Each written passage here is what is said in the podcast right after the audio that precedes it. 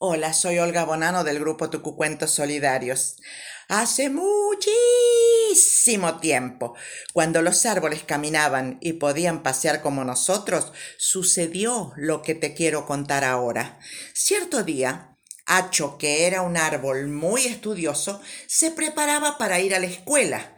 La gran campana de Floripón ya había repicado llamando a clase y Hacho se apresuraba para no llegar tarde.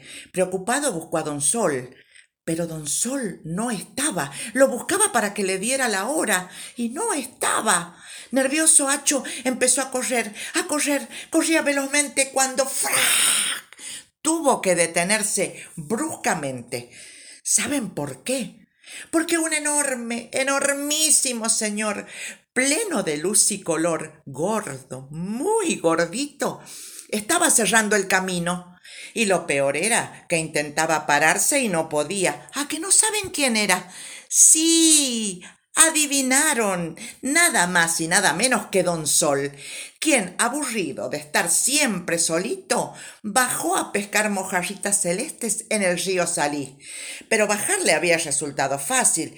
Lo que ahora no podía subir solo, no lo lograría. Aprovechó el encuentro y le contó a Hacho su problema, y éste decidió ayudarlo.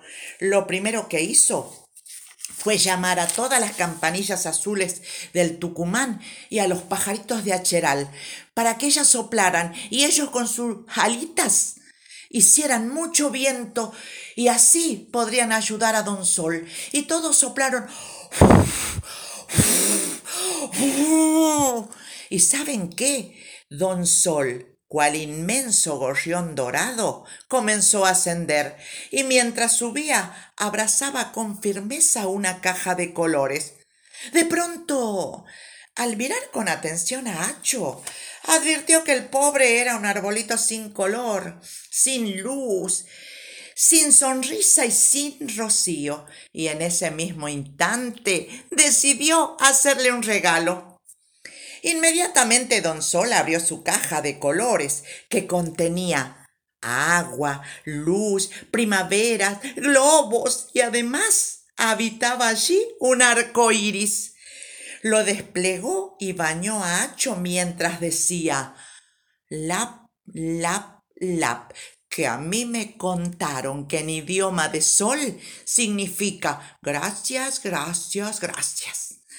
Los allí presentes campanillas azules del Tucumán, pajaritos de Acheral, violetas silvestres de Famaillá, helechos plumosos y vientos chismosos, todos juntos exclamaban maravillados. ¡Lap!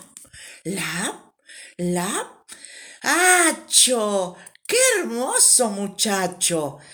Claro, Hacho se había transformado en un bello árbol rosado y desde aquel día dejó de ser el opaco Hacho, convirtiéndose en un bellísimo lapacho que adorna las calles de nuestro querido Tucumán.